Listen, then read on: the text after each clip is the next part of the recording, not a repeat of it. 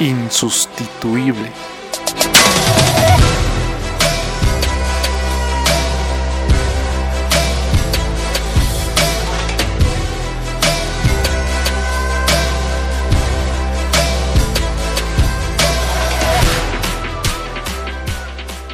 Bienvenidos al séptimo episodio de Insustituible, el podcast diseñado para personas que están dispuestas a sobresalir del montón. Personas que desean esforzarse, desean correr una milla extra. Personas que desean ir más allá de sus posibilidades.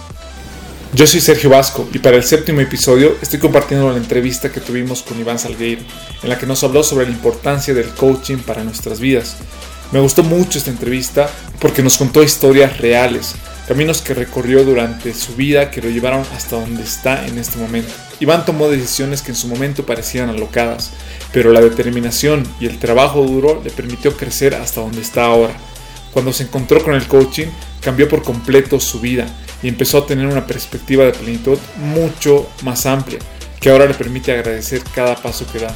Espero disfrutes este episodio tanto como yo disfruté la entrevista y te motive a construir tu propio futuro, a ser insustituible.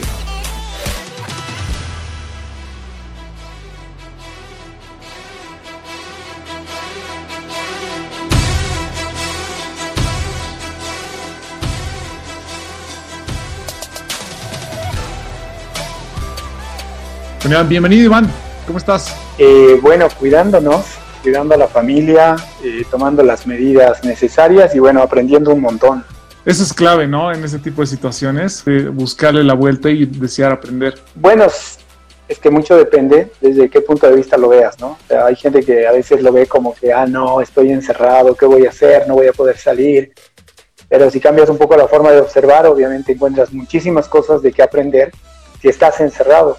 Había una palabra que, que decía, no, todos estamos en confinamiento y estar confinado es estar con alguien con un fin determinado. Qué buena frase, mira, ya estamos comenzando con todo. Iván, quiero hacerte una primera pregunta para comenzar para las personas que ya están conectadas, para los, que por primera vez te están escuchando, personas que en este momento desean ser insustituibles. ¿Quién es Iván y por qué deberían escucharte? Bueno, Iván Salgueiro es una persona que tiene 44 años de edad, está casado, tengo una hija, tengo dos perros maravillosos Hace cinco años que me desempeño como coach profesional. ¿Por qué deberían escucharme? No sé si deberían escucharme o me darían la posibilidad de que yo llegue a ellos.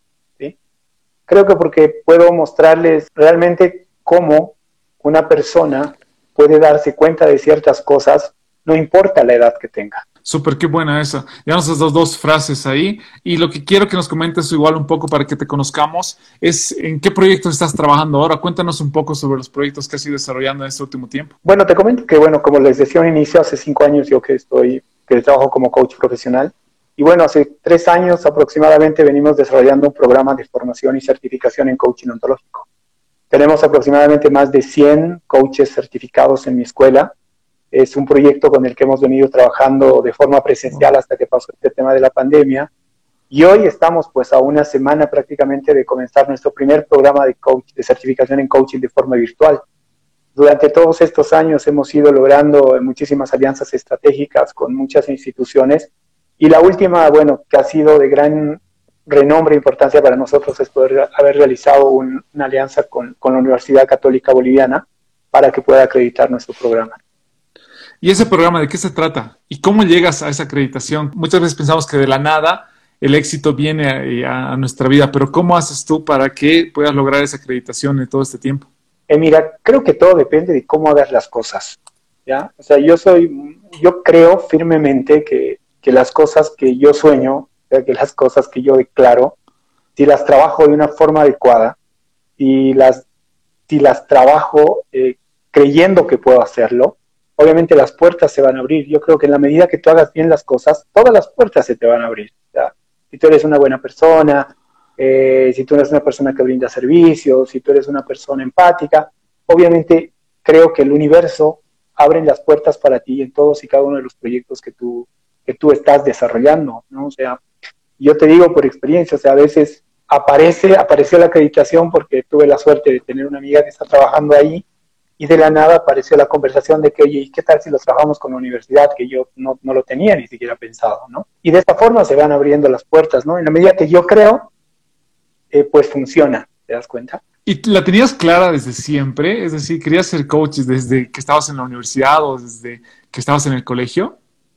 No, no, o sea, la, mi historia de vida, esto viene mucho por el tema de la historia de vida que uno tiene. Eh, mi historia de vida no me daba la posibilidad de ser coach. ¿Ya? O sea, yo estaba más... Bueno, si te podría contar No, pero sí, cuéntanos, para conocerte igual un poco más. La historia de vida a veces determina mucho qué es lo que tú vas a hacer en la vida, ¿ya? Eh, ¿Por qué? Por muchos factores. O sea, si tú eres hijo, hijo único, si tienes hermanos, si tienes papá, si tienes mamá, qué tipo de cuidado tienes, qué emocionalidades vas, vas aprendiendo en la vida, qué cosas vas viendo a tu alrededor, ¿no? Dicen que los niños eh, son como esponjitas que van eh, absorbiendo todo lo que pasa a su alrededor. Y a todos los seres humanos nos pasa eso. Entonces, eh, cuando tú vas creciendo de esa forma, vas aprendiendo cosas. Y esos aprendizajes se te van metiendo en el ser tuyo. Entonces, de un inicio, pues yo era hijo único, solo vivía con mi mamá, mi mamá trabajaba todo el día y yo era libre. ¿Te das cuenta? Libre en el mundo. O sea, yo cuento como anécdota siempre y a veces hay gente que me cree y no me cree, que ya a los 5 o 6 años de edad, de verdad, 5 o 6 años de edad, eh, yo eh, te conocía prácticamente toda la ciudad de La Paz, ¿no? ¿Por qué? Porque te iba caminando, iba a cambiar figuritas, que me iba a un lugar, que a los 7, 8 años, 8, sí, 8 años aproximadamente, sí, 8 años, 8, 9 años, yo desde Miraflores hasta el Alto iba al colegio, solo, ¿te das cuenta? Entonces, yo tenía mucho la predisposición del sentido de libertad, ¿ya? Entonces, cuando voy creciendo, eh, me entro al colegio militar como primera opción, ¿no? Dices, quiero ser militar, me gusta ser militar, me gusta el uniforme porque los veía marchar ahí por la calle. Pero cuando entro al colegio militar pasa un tiempo y me doy cuenta que no, pues, ¿no? O sea, yo digo, no, no me gusta esto. ¿Por qué no me gustaba? Y ahí viene el tema de la historia de vida. Porque en el colegio militar te mandan, ¿no? Te dicen, haz, tienes que hacer, correr, te ah. gritan. Oye, pero yo en mi vida no tenía quien me diga eso. Porque mi mamá andaba trabajando todo el día, yo era libre y podía hacer lo que yo quiera. Entonces es como que un choque, ¿no? Entonces, militar no. Entonces me salgo del colegio militar. ¿Qué hago? ¿No? Ahí aparece otra vez la idea, ¿y qué hago saliéndome de ahí? Mi mamá quería que sea militar a toda costa, ¿no? Este, y, no quería que me salga y toda la inversión de dinero que había era, pues, era, una, era una historia. Ahorita la recuerdo como una, y la cuento como una anécdota. Porque es interesante, digo, ¿qué hubiera pasado si me hubiera quedado en el colegio militar? Totalmente. Hoy, ¿qué hubiera sido de mí? Obviamente mi vida hubiera sido completamente distinta entro a la Escuela Militar de Ingeniería. No digo, ya, voy a ser militar, pero a la vez voy a ser ingeniero, ¿no? Entonces, ya voy a buscar un uniforme, sí, no voy a ser militar, pero ya por mí mi mamá se, quedaba, se quedó más tranquila en ese sentido. Entrar a, la, entrar a la EMI para mí fue encuadrarme también en lo mismo, ¿no? En órdenes, que el uniforme, que los horarios, que tienes que llegar a tiempo y todo, todo lo que conlleva el tema de los reglamentos con los cuales tú eh, tienes que desempeñar tus actividades académicas ahí. Bueno, terminé, ¿no? Así con, con todo lo, ¿cómo se llama? Con todo lo revoltoso que era, con todo lo impaciente que era, con toda la libertad que tenía. Termino la universidad, salgo ingeniero. Y ahí aparece una de las grandes cosas, ¿no? Y que también viene por ser parte de la historia que tú tienes por ahí atrás, que yo nunca lo había entendido hasta que hice coaching. Yo no podía entrar a un trabajo en el cual sea subordinado de alguien, ¿no? O sea, nadie me podía mandar, nadie me podía, yo en realidad tenía problemas con, con, militares porque me ordenaban y decía, oye, yo no te voy a hacer caso. Claro, totalmente. Yo estoy estudiando, yo no venía a hacer caso a cada quien. Y cuando eh, salgo de ahí, la era, ¿qué hago? ¿No? ¿Qué hago? O sea, busco trabajo, se busca trabajo, he trabajado durante dos años, tres años en, en dos empresas, pero a partir de ahí siempre buscaba el sentido de libertad, ¿no? De independizarme de hacer muchas cosas, de crear cosas, de poder ver cómo podía yo comenzar a, generar ingresos económicos y obviamente empezar a, conseguir las cosas que yo soñaba desde niño. Y empiezo a crear empresas, ¿no? Empiezo el, trabajo, y esto es otra anécdota, uno dice, qué locura de este tipo. Siempre, siempre he terminado ciertos ciclos para comenzar nuevos y esos nuevos ciclos siempre han sido siempre han sido buenos, o sea, desde mi punto de vista por lo menos, ¿no? pero todo el mundo lo veía como, oye, ¿cómo vas a hacer eso? ¿Cómo te vas a ir al colegio militar? ¿Cómo no vas a buscar trabajo? Yo cuando salgo de la universidad, empiezo a trabajar en una empresa textil. Conozco a mi esposa en esa empresa textil por, unas cosas que pasaron ahí, cosas del destino. Y cuando me, yo siempre tengo ciclos y me canso de esos ciclos. ¿No? Te pasa dos años y digo, no, esto ya, ya no lo quiero, ya me aburrí porque necesito estar en libertad. es como los, como los pajaritos, ¿no? Que tienen que volar de cierto lugar, no se pueden estar en un solo lugar. Yo me caso en mayo del 2016 y yo renuncio a mi trabajo en marzo del 2016. Ya, a, dos, a dos meses de casarme. Y dice, ¿cómo? Pero si te estás casando, ¿de qué van a vivir? Yo digo, no, yo me cansé de esto. No, me cansé de esto, yo quiero otra cosa. Entonces pasa que renuncio, ¿no? Renuncio y todo, gran parte de lo que me, habían dado, el, el, dinero que te dan por lo que trabajaste, me lo gasté en mi matrimonio. o sea, me debí quedar, no sé, me imagino que con unos 500 dólares o algo así. Mi esposa es comunicadora social y la idea era poder eh, emprender negocios con ella, ¿no? Hicimos una revista, hicimos una agencia de modelaje, hice un programa de liderazgo. Y no, pues iba de tropiezo en tropiezo porque las cosas no salían, ¿no? Y yo decía, quiero emprender y quiero emprender con mi esposa y había todo. Y aparte estabas comenzando dos emprendimientos, uno que era el matrimonio y otro los emprendimientos que estabas empezando a generar ahí. Claro. Dos curvas de aprendizaje. Claro, pero sin nada, ¿te das cuenta? cero ingresos, no, no, tenía dónde vivir, tenía un auto, pero y poco, en poco dinero, ¿no? Y quería emprender con ese poco dinero. Es una época que ahora la recordamos con mi esposa y decimos, oye, ¿te acuerdas lo que comíamos? Yo digo, sí, me acuerdo. ¿Te acuerdas lo que caminábamos? Yo digo, sí, me acuerdo lo que caminábamos. Entonces, ya así pasó el tiempo y por casualidad de la vida aparece una persona que me dice, ¿quieres trabajar? Yo dije, sí, quiero trabajar, porque ya estábamos desesperados de todo lo que pasaba. Me voy a trabajar a otra empresa textil. En ese trayecto, eh, mi esposa se embaraza y un mes antes de que nazca mi hija, vuelvo a renunciar, ¿no? O sea, dije, no, yo ya no quiero trabajar aquí porque me cansé y dije, pero tu hija, o sea, imagínate, tu hija, ¿cómo vas, a, ¿cómo vas a mantener a tu hija? Yo digo, no, me cansé, voy a empezar mi emprendimiento nuevo. Un mes antes renuncio, creo que me pagaron algo así como 7 mil bolivianos y con eso comencé mi primer emprendimiento propio, ¿no? O sea, yo solo, ya no con mi esposa, y dije, voy a empezar a hacer una empresa. Y mi, y mi emprendimiento lo empecé con esta, con esa cantidad de dinero, ¿no? Me acuerdo que una noche antes de comenzar, que dije, el lunes voy a comenzar, porque ya estaba haciendo toda la documentación, fui a cenar con mi esposa y me dice, ¿y cómo vas a gastar tanto? Le dije, no importa, o sea, parte de, estoy, estamos festejando que el lunes comienzo a trabajar en mi emprendimiento. Y fue algo que realmente fue una, una, muy buena decisión. Creo que gran parte de las cosas que he hecho en la vida y todo lo que tengo es gracias a ese emprendimiento.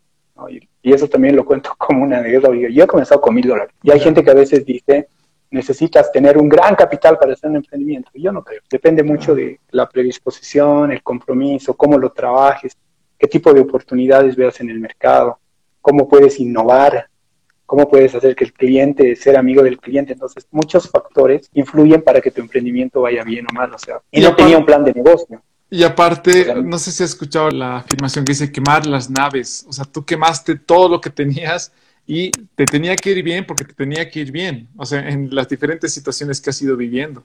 Tal vez no tenías una espalda así para decir, no, todavía tengo mi trabajo y estoy emprendiendo en las noches, sino realmente te esforzabas para que tu emprendimiento pueda crecer. Claro, porque era parte de, decir, tengo esto y, y, era, y era crear una oportunidad, ¿te das cuenta?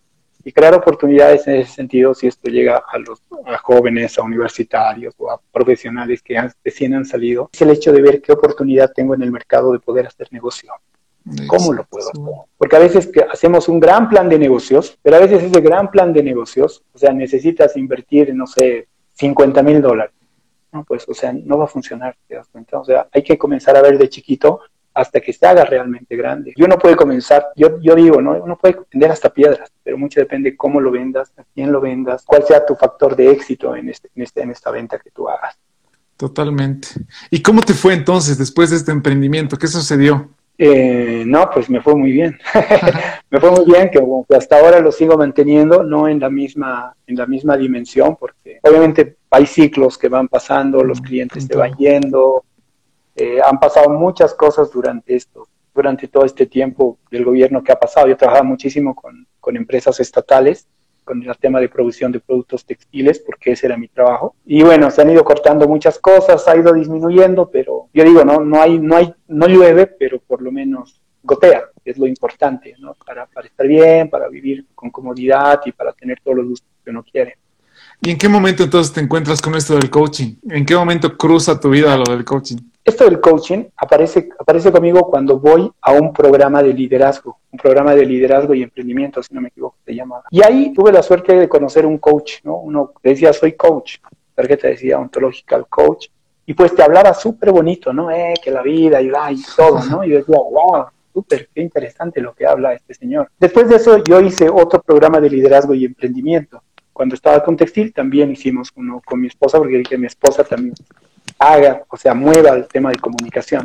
Y ahí lo contraté a este coach para que vaya a hacer mi programa, para que vaya a ser facilitador del programa. Yo no era facilitador, yo solamente era como que veía que y organizaba y administraba el tema. Y me cobró un muy buen dinero por hacer eso, ¿no? Yo decía, y yo, ¿sabes? Pasa, pasan ciertas cosas que cuando tú empiezas a generar dinero, tú quieres más dinero.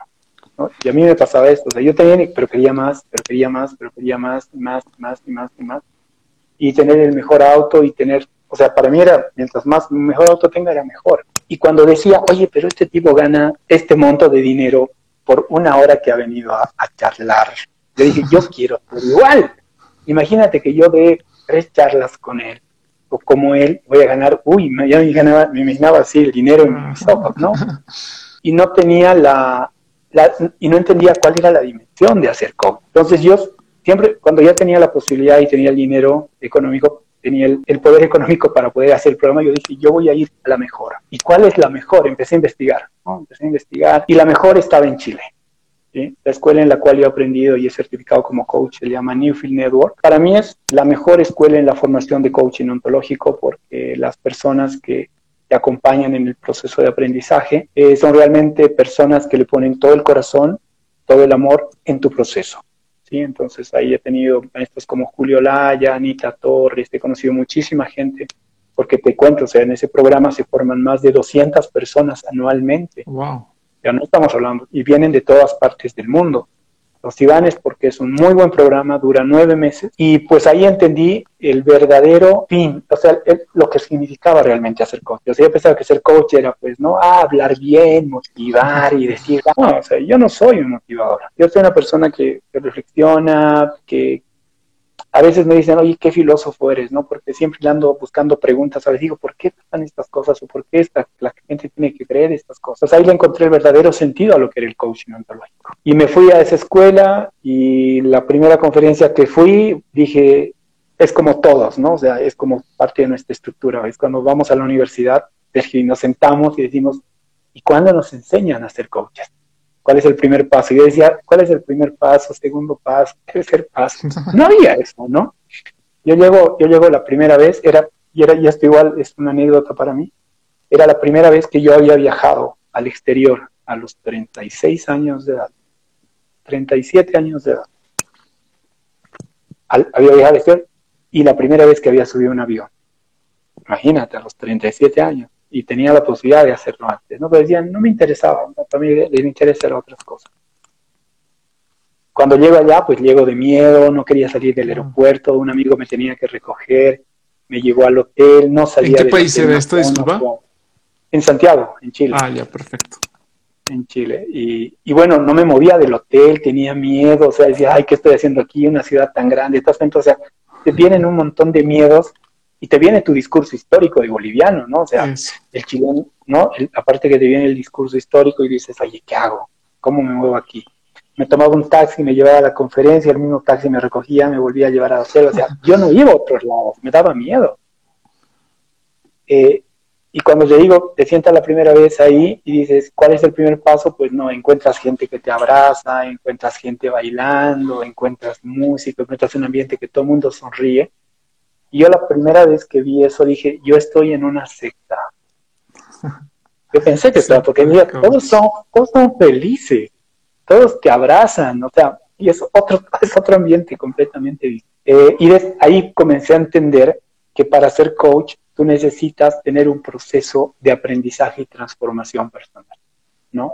O sea, el coach no es que yo puedo leerte todos los libros que, que hay, no sé cómo ser mejor persona, la mente poderosa, ¿no? Y todos los libros de, superación personal que hay.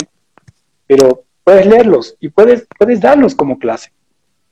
pero la esencia de ser coach, por lo menos el ontológico, que es la línea que yo sigo, es poder realizar un proceso de transformación personal. ¿Y qué significa hacer un proceso de transformación personal? Significa conocerte a ti mismo desde adentro. Desde adentro es poder sacar todo eso que tú tienes, mirarlo y decir, a ver, mira, soy todo esto. ¿A dónde me lleva todo? Y es reinterpretarlo, sanarlo, mirar tu niño interior, eh, aprender distinciones lingüísticas, corporales, emocionales, que, al final pues te ayudan a ser un observador completamente distinto del mundo en la cual siendo observador distinto del mundo, pues encuentras muchísimas posibilidades cuando, no sé, cuando sucede esta pandemia, por ejemplo, dices, ay, ¿qué voy a hacer del trabajo? ¿Cómo lo hago? Te digo, bueno, hay que encontrar otras posibilidades, ¿no? Y verlo con entusiasmo, verlo con esperanza, eh, no tenerle miedo. Yo, yo no le tengo miedo. Hay que tener cuidado, sí, pero miedo no le tengo. Pero sí empezar a decir, bueno, las cosas van a mejorar, sí se pueden hacer cosas nuevas, vamos a tener para estar bien, por lo menos el tiempo que dure esto. Y es comenzar a ver desde otro punto de vista, es como, como que te se te iluminan ciertas cosas. Qué bueno lo que nos dices, porque me haces entender de que es algo que para hacer coaching o para, digamos, antes que guiar tú a otras personas, el cambio tiene que estar en ti mismo. El cambio tiene que ser primero en ti. ¿Y qué has encontrado ahí, en ese Iván, en ese momento? ¿Qué, qué has encontrado que tenía que cambiar en ti? ¿Qué había esas cosas que realmente vos decías, wow? Muchísimas cosas te digo, la, mi historia estaba condicionada por muchísimas creencias, muchísimas limitaciones, eh, muchísimas emociones, no negativas, pero es como que estaba la rabia, el miedo, mucha tristeza, mucho resentimiento, eh, mucho ego, mucho querer tener dinero, o sea, todo eso en el coaching es lo que nosotros le llamamos nuestra sombra, ¿no? O nuestra sombra está ahí, y son nuestros monstruos internos que salen todo el tiempo. O sea, a todo el mundo hoy en día le sale su monstruo interno. Tú, sales a la calle y, ves gente ahí que está peleando, está enojada, está preocupada. Y esos son nuestros monstruos. Entonces, cuando tú te das cuenta que tienes eso metido dentro tuyo y necesitas trabajarlo mediante un proceso, pues eh, reaprendes cosas, ¿no? Es desaprender y reaprender cosas nuevas. O sea, reaprender. A ver, por ejemplo, o sea, yo vivía mucho entre la tristeza y la rabia y el resentimiento. O sea, era como que yo me salía con auto y era un energúmeno manejando porque me peleaba con los minibuseros, tocaba cocina, eh, gritaba mucho, le gritaba a mi hija, le obligaba a comer, o sea, era pues terrible terrible. Y ahí tú te das cuenta que tú actúas de esa forma porque así aprendiste en la vida también. Mm, yo aprendí de, a pelear, yo aprendí que había mucha tristeza, que la rabia estaba presente, que el alcohol estaba presente, que Dios no tenía que beber para ser feliz. Y cuando te das cuenta de esas cosas, eh, necesitas reaprender cosas. Entonces, ¿qué necesitaba? ¿Qué cosas no había aprendido cuando yo era niño? No había aprendido cariño, no había aprendido amor, no había aprendido ternura. ¿Te das cuenta? No había aprendido. No me gustaban los perros para darte un ejemplo, o sea, para mí el perro significaba que tenía que estar amarrado en una casa porque era el que cuidaba. Y tenía que estar amarrado porque tenía que ser malo. Pues si no era malo, pues ¿para qué servía tener un perro, no? Hoy tengo un perro que prácticamente duerme conmigo, que me ha enseñado un montón de cosas. Tengo otro, un pastor igual que, bueno, que sí está afuera, pero que tiene cuidado, ¿no? O sea, comida, baño, tiene su casa. Antes en mi, familia y en mi vida no pasaba eso. Entonces me, he ido dando cuenta de muchas cosas. O sea, yo no tiene realmente que, ver eso, porque si no lo ve, es muy difícil poder, poder cambiarlo, ¿no? Y es llorar muchísimo también, o sea, yo me lloraba un montón por todo lo que me había pasado. Veía mis fotos antes, del, antes de hacer el programa, por ejemplo, y yo no sonreía. Y tú puedes ver, o sea, tú ves mis fotos desde junio del 2013 hacia atrás y puedes, puedes ver en el Facebook, yo no sonreía no sonreía. Ni en mi matrimonio tengo fotos sonriendo, aunque tú no creas. Y bueno, a partir de ahí pues aprendí que la, aprendí de la alegría, aprendí el amor, aprendí que la felicidad sí se puede llegar a tener felicidad completa dependiendo cómo, qué signifique para ti felicidad. Súper interesante, o sea, a mí soy un apasionado del coaching, ahora me, me encanta mucho acompañar a muchísimas personas en procesos de aprendizaje, he visto sus cambios y transformaciones también. Para mí una de los Mm, independientemente del tema económico, digamos que, que nosotros mm, no cobramos un monto altísimo por hacer los programas, para mí creo que el mejor reconocimiento y pago que tengo es el agradecimiento que recibo de cada una de estas personas. ¿no? Que me digan, oye, ¿sabes qué? Gracias por hacerme dar cuenta de esto que me pasaba. Y hoy soy distinto. De la, podemos hablar en mil cosas en los programas, pero digo que, que una, dos o tres cosas se cambie, creo que es el inicio para poder cambiar las otras cosas. ¿no? Es abrirles un poquito más los ojos. Nosotros vivimos como caballos cocheros, nuestra mirada es así. Entonces, bajar esto es tener la posibilidad de mirar 360 grados todo lo que pasa a tu alrededor. ¿Y, eso cómo comienzas con eso? O sea, ¿qué tienes que hacer para dar el primer paso? Tal vez como decías, no son, no son un paso tras otro, pero ¿qué es lo primero que tendrías que hacer? Es decir, para comenzar esto del coaching, hacerte buenas preguntas, estar decidido a cambiar. ¿Qué es lo que tú aconsejarías para que las personas puedan acercarse a un proceso de coaching? Mira, por ejemplo, yo te pongo mi ejemplo, ¿no? Yo no he ido porque quería cambiar. y es un cambio, no sigo. La decisión ha sido porque yo quería ganar más plata. yo dije, quiero ganar más plata, entonces voy a ir. Voy a invertir, sí voy a invertir. No quería invertir, es un monto muy alto de dinero el hecho de que yo haga un programa de certificación de nueve meses, con ese monto tú podrías hacer tres maestrías en la católica. o sea, para darte un ejemplo. Decía, nueve meses hacer esto, ya voy. La dudaba, la dudaba en un inicio porque decía, oye, con esta plata podría comprarme otro auto, ¿no? O sea, pero dije, voy, voy a hacerlo. ¿Me apoyas? Mi esposa me dijo, yo te apoyo en todo lo que tú decidas. Bueno, voy. Entonces, uno puede, uno puede cambiar por quiebres que le pasen en la vida, ¿no? Para mí fue un quiebre eh, de decir quiero más dinero. Los quiero más dinero, necesito hacer algo. Hay gente que, por ejemplo, viene a al programa, al programa mío porque tiene quiebres, no sé, no se lleva bien con sus hijos, tiene problemas familiares, se da cuenta de que, ¿sabes que Necesito cambiar la vida que yo tengo. En el momento que dices, necesito cambiar la vida que yo tengo, ahí es poder analizar y preguntarte, ¿qué vida tienes? ¿No? ¿Qué vida tienes? ¿Cómo vives? ¿En qué emocionalidad vives? ¿Cómo te relacionas con los demás? con tu pareja, con tus hijos, con tu esposo, en tu trabajo, qué pensamientos tienes, qué pensamientos y qué pensamientos tienes todo el tiempo, cómo caminas, bebes mucho, fumas, tienes ansiedad, te das cuenta, o sea, y hay gente que vive así, todo el mundo vive así. O sea, yo creo que todo el mundo en alguna ocasión de su vida necesita hacer coaching. Simplemente es decir, ¿sabes qué? Necesito ayuda, necesito ayuda. Pero la gente no sabe pedir tampoco no pide. Generalmente una gran parte de las personas quiere, trabaja solo o quiere solucionar su problema solo o piden consejo. El consejo no te va a funcionar porque el consejo te lo va a dar una persona que tiene una historia completamente distinta a la tuya. Y tal vez para él funcione, pero para ti no va a funcionar. Son personas completamente distintas. Hacerse las preguntas correctas, pero como tú decías desde hace rato, que sean preguntas hacia ti mismo realmente, desde adentro que te hagas unas preguntas que te sirvan a ti. Y esas, ¿cómo, ¿cómo, te vas a dar cuenta que esas preguntas te sirven a ti? Preguntándote a ti mismo, no preguntándole a las demás personas. Y ahí es donde nos equivocamos tal vez cuando tratamos de buscar, no solamente en amigos, yo creo, sino también en circunstancias, esa felicidad o esa plenitud. Claro. Es que tú dices, ¿no? Preguntas desde adentro, es decir, ¿cómo vivo? ¿Soy feliz? Yo creo que lo pregunta, ¿no? ¿Soy feliz? Creo que es una pregunta. Hay gente que dice, sí, soy feliz. ¿Con qué eres feliz? Y ahí puedes ir preguntándole muchas cosas. Estoy feliz porque me he comprado el celular este fin de semana, el iPhone 11.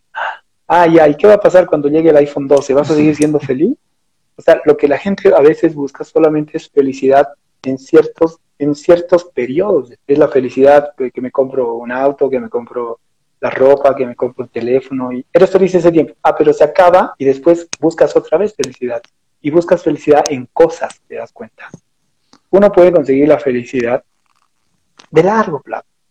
¿Cómo? Siendo feliz con las pequeñas cosas que tú tienes, ¿no? O sea, yo soy feliz eh, por poder ver a mi hija todos los días, soy feliz porque me levanto y tengo a mi esposa todos los días conmigo, porque veo a mi suegra, veo a mi, a mi mamá, veo a mis hermanas. O sea, yo vivo en felicidad plena todo el tiempo. Me enojo. A veces le pregunto a mi hija, oye, ¿será que me enojo? Me dicen, no, no te enojas. Yo digo, a veces también es bueno enojarse, ¿no? Y a veces sí me enojo a veces sí me y es bueno también te pegarle un grito, un ajo.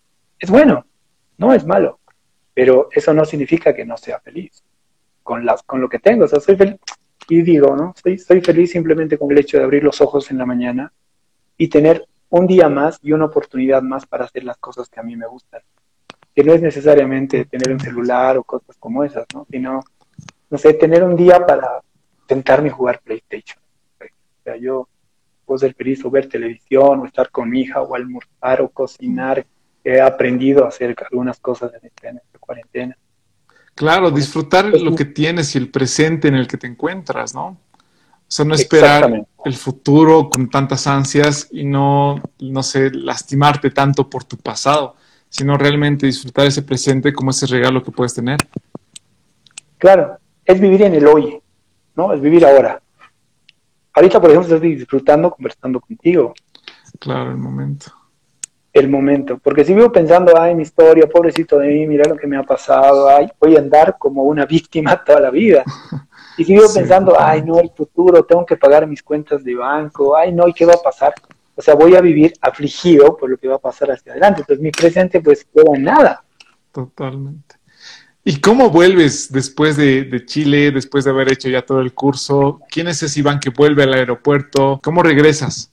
¿Qué estás pensando en el avión? O sea, para mí, la verdad, este programa es un programa eh, que tiene muchísimas, muchísimos filtros en todo su proceso de acreditación y certificación, ¿no? O sea, porque eh, es como que tú empiezas un camino y cuando llegas a terminar, y dura nueve meses, es como un volver a nacer. Te vas dando cuenta de muchas cosas y dices, oye, dura nueve meses, es como volver a nacer. Y es como que yo volví a nacer. Me sentía como que volví a nacer. Yo nací un 11 de enero de 2017.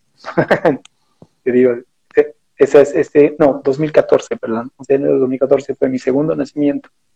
Entonces una vida pues completamente distinta, una vida con más libertad. O sea, a la libertad que yo tenía ahora era una libertad que estaba enfocada en viajar, en disfrutar, en ver otro tipo de cosas que eran muchísimo más importantes que el ahorrar y tener cosas. ¿Te das cuenta? Entonces yo vengo con una mirada eh, de decir yo esto necesito traerlo a mi país, que la gente lo aprenda, de estar al servicio de la gente, de que si yo, si yo pude cambiar, pues mucha gente puede hacerlo, mm. mucha gente puede hacerlo y solamente es tomar la determinación de, decir y tomar el compromiso de su propia transformación. Wow, qué bueno eso de tomar el compromiso, es decir, no dejar al, al, azar, por así decirlo, y no dejarlo en el tapete para que alguien más se haga cargo de eso, sino que realmente tú seas el que tome ese compromiso de lo que quieres lograr y me impresiona lo que dices, pero ¿qué tanto te hubiera gustado conocerlo antes? ¿Y qué tan importante es uno cuando todavía está joven o en la universidad que conozca sobre este proceso de coaching? Yo creo que estos procesos y estos aprendizajes te llegan en el momento que tú lo necesitas. ¿sí? O sea, y a veces no te das cuenta. Yo te digo, yo te digo, ¿no? Te decía hace un rato, yo no pensé que necesitaba esto. Mm. Yo fui por otra cosa y volví con otra. Como que vas por helados y vuelves con un pastel, ¿no? Y dices, y ese pastel realmente, qué que, que, súper haberlo tomado. O sea, y no me arrepiento de hacerlo. O sea, no me arrepiento de hacerlo y a partir de ese año, pues, yo he hecho muchísimos programas de formación y transformación en otras escuelas, he hecho, estoy constantemente aprendiendo esto. Sea, no es que me he quedado ahí, o sea, este es un camino de nunca acabar. O sea, yo todo el tiempo estoy leyendo, estoy viendo conferencias, estoy haciendo programas en el exterior. O sea, he abierto, es como que he abierto mi mundo. Y ese mundo al haberlo abierto yo, pues lo he abierto para mi hija también, lo he abierto para mi esposa, lo he abierto para, para otras personas que están a mi alrededor. Porque me decían, ¿no? Si tú cambias, 11 personas a tu alrededor también cambian, ¿no? Son distintas. ¿Por qué? Porque tu conversación es distinta, porque tu emocionalidad y tu corporalidad es distinta, todo tu entorno cambia. Y es, es abrir mundos, es abrir mundos. Yo digo, hace cuando fui a, Chile tenía tanto miedo en un país así. Hoy ya no tengo miedo.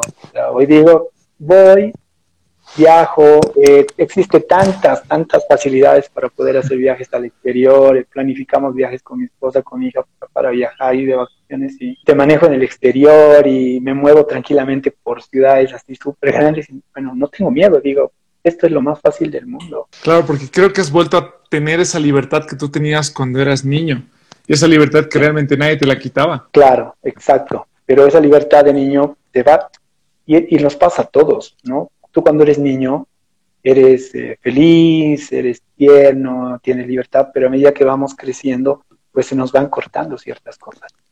Entonces, el haber vuelto a nacer, claro, y al haber vuelto a nacer es haber vuelto a ser niño otra vez. Yo me siento niño otra vez, con la libertad de poder hacer lo que yo quiera, en la medida que yo lo crea, pero también, ¿no?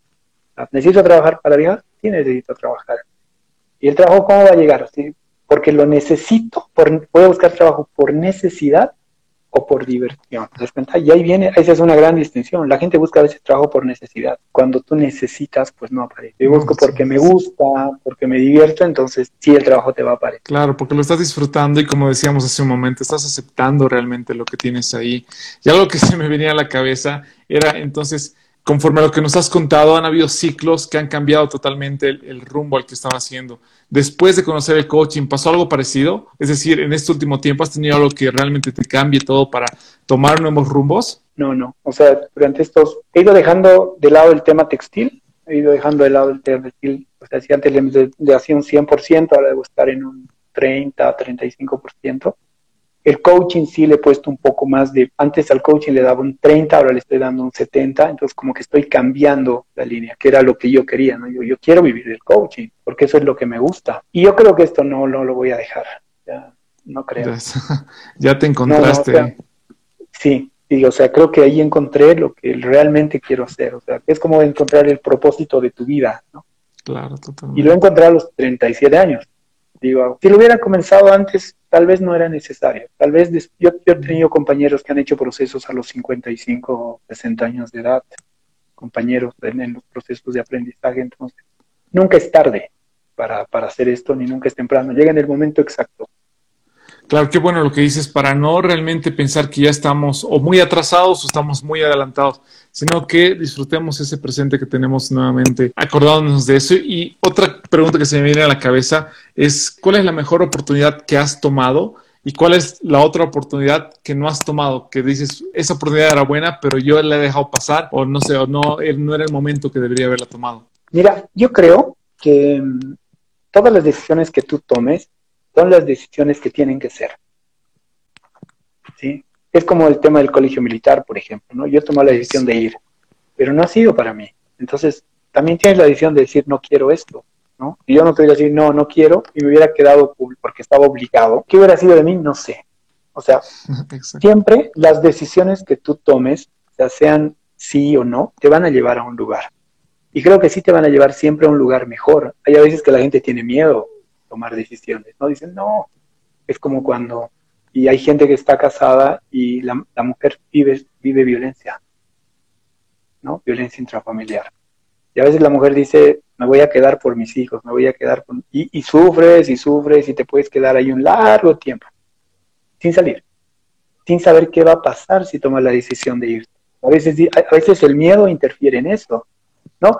Tengo miedo, ¿qué va a pasar de mí, de mis hijos? ¿Quién me va a dar? Em, claro, y el miedo te limita muchas veces a tomar las decisiones que realmente, como tú dices, te puedan dar esa libertad de alcanzar el propósito que tenías, como tú, tal cual nos has contado. Si hubieras tenido miedo en varias de las decisiones que has tomado en tu vida, no hubieras llegado a donde estás en este momento, a tener esa claridad hacia donde quieres ir. Mira, creo, Iván, han pasado 45 minutos volando de la entrevista, de toda la charla que nos has dado, las historias que nos has contado. Yo tengo una pregunta más para hacerte, tal vez algunas de las personas que están conectadas en el live quieren hacerte otra, pero la pregunta que yo les hago a todos es para las personas que se han quedado durante todo este tiempo, que han sido muchas personas y que realmente quieren sobresalir del montón. Según tu perspectiva, Iván, ¿Qué hace una persona insustituible? Ser como es. O sea, sé como es, eh, haz las cosas que a ti te gustan, estudiar las cosas que a ti te gustan.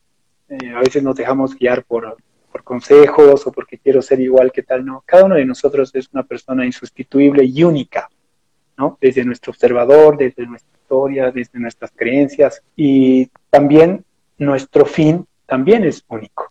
Solamente es encontrar cuál es nuestro fin, y eso solamente lo vamos a hacer a partir de las preguntas que nosotros nos hagamos, de la forma en la cual nosotros nos conozcamos, porque si yo no conozco mi pasado, yo no sé cuál es mi futuro.